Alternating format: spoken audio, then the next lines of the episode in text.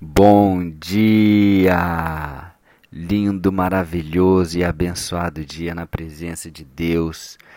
Hoje estamos no dia 572 do projeto Bíblia para Iniciantes e vamos no capítulo 3 da primeira carta de Paulo aos Tessalonicenses.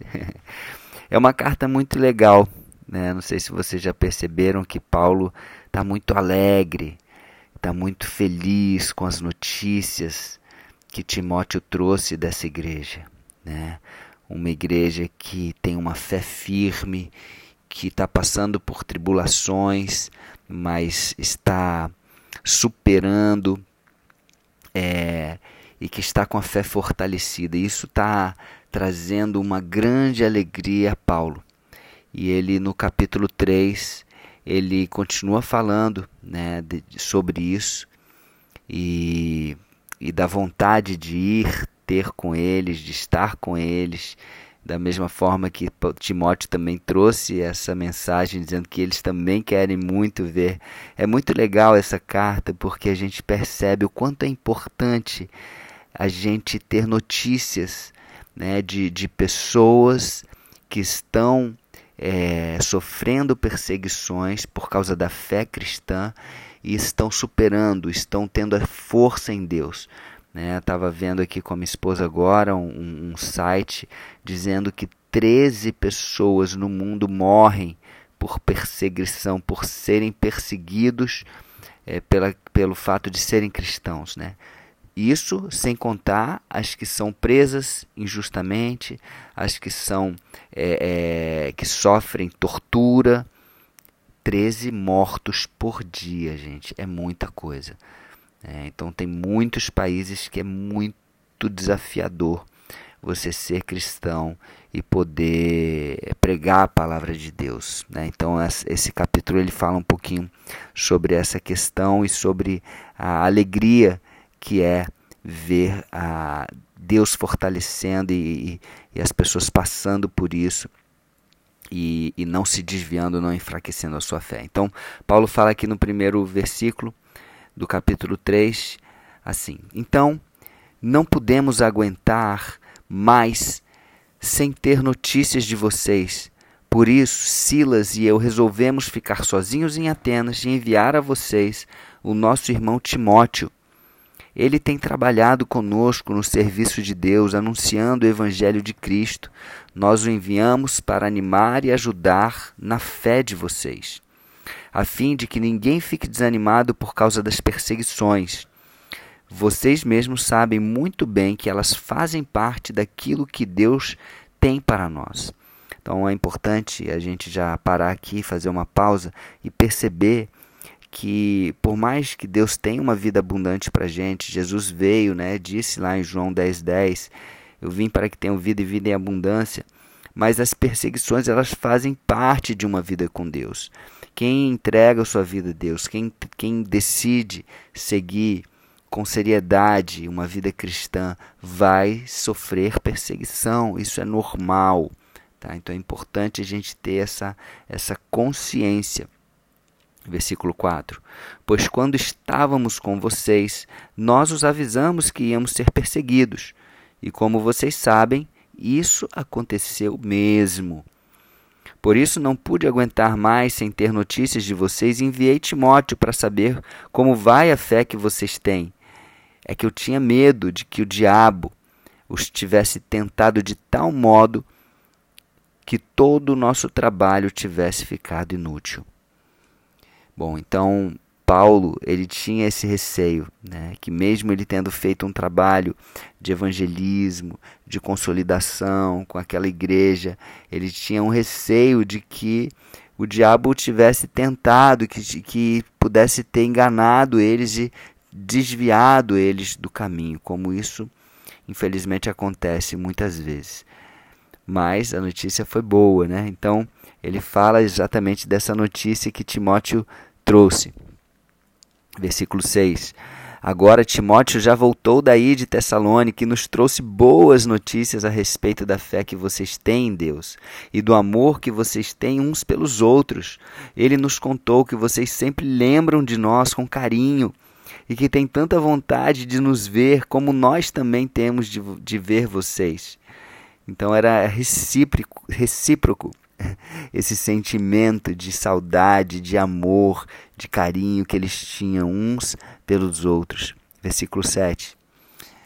Assim, irmãos, em todas as nossas dificuldades e sofrimentos, o que nos animou foi a fé que vocês têm. Olha que legal. Mesmo passando por dificuldades, passando por sofrimentos, quando a gente sabe da fé de, de alguém que está passando por uma situação e continua firme e continua né, se doando, continua amando, continua é, é, na missão com Deus, com Jesus, isso fortalece demais, gente, fortalece demais a nossa fé. Versículo 8.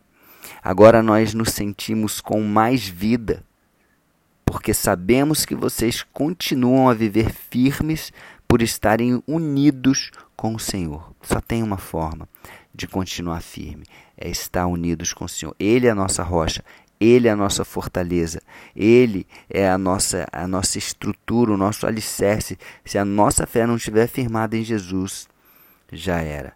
Então, é, essas tribulações, essas perseguições, elas vêm mesmo para provar a nossa fé, se realmente a gente está firmando a nossa fé em Deus, em Jesus ou não. Amém? Versículo 9. E assim podemos dar graças a Deus por vocês. Agradecemos a alegria que temos diante do nosso Deus por causa de vocês.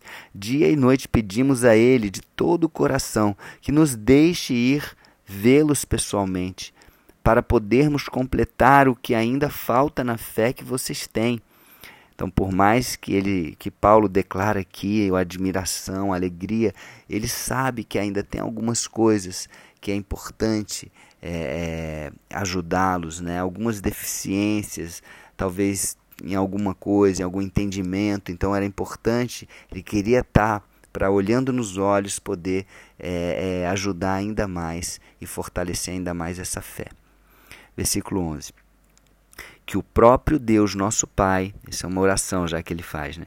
Que o próprio Deus, o nosso Pai e o nosso Senhor Jesus preparem o nosso caminho para podermos ir visitar vocês.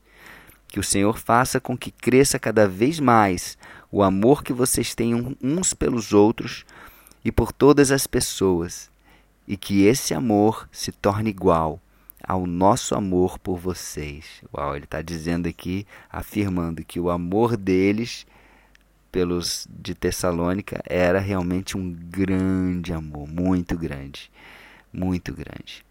Versículo 13, para fechar aqui, ele, ele termina: Desse modo, Deus dará força ao coração de vocês e vocês serão completamente dedicados a Ele e estarão sem culpa na presença do nosso Deus e Pai, quando nosso Senhor Jesus vier com todos os que são dele. Amém. Uau, que lindo, hein? um capítulo falando de fé, falando de força, falando de alegria, falando de tribulação, falando de provação. E, e Paulo aqui com muita alegria no coração, né, com muita saudade é, colocando tudo isso que ele colocou, como é importante né, a gente fortalecer uns aos outros né, com o nosso testemunho de vida. Amém? Então vamos orar.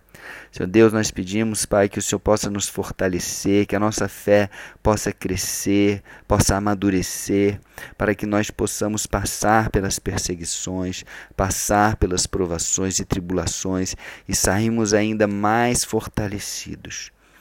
Pai, obrigado, Pai, obrigado porque sabemos que a nossa força vem de Ti, que a nossa fé está alicerçada na rocha, que nós possamos crescer mais e mais e que possamos ser é, motivadores de outras pessoas e que possamos assim, Pai, é, estarmos cumprindo o nosso chamado, a nossa missão.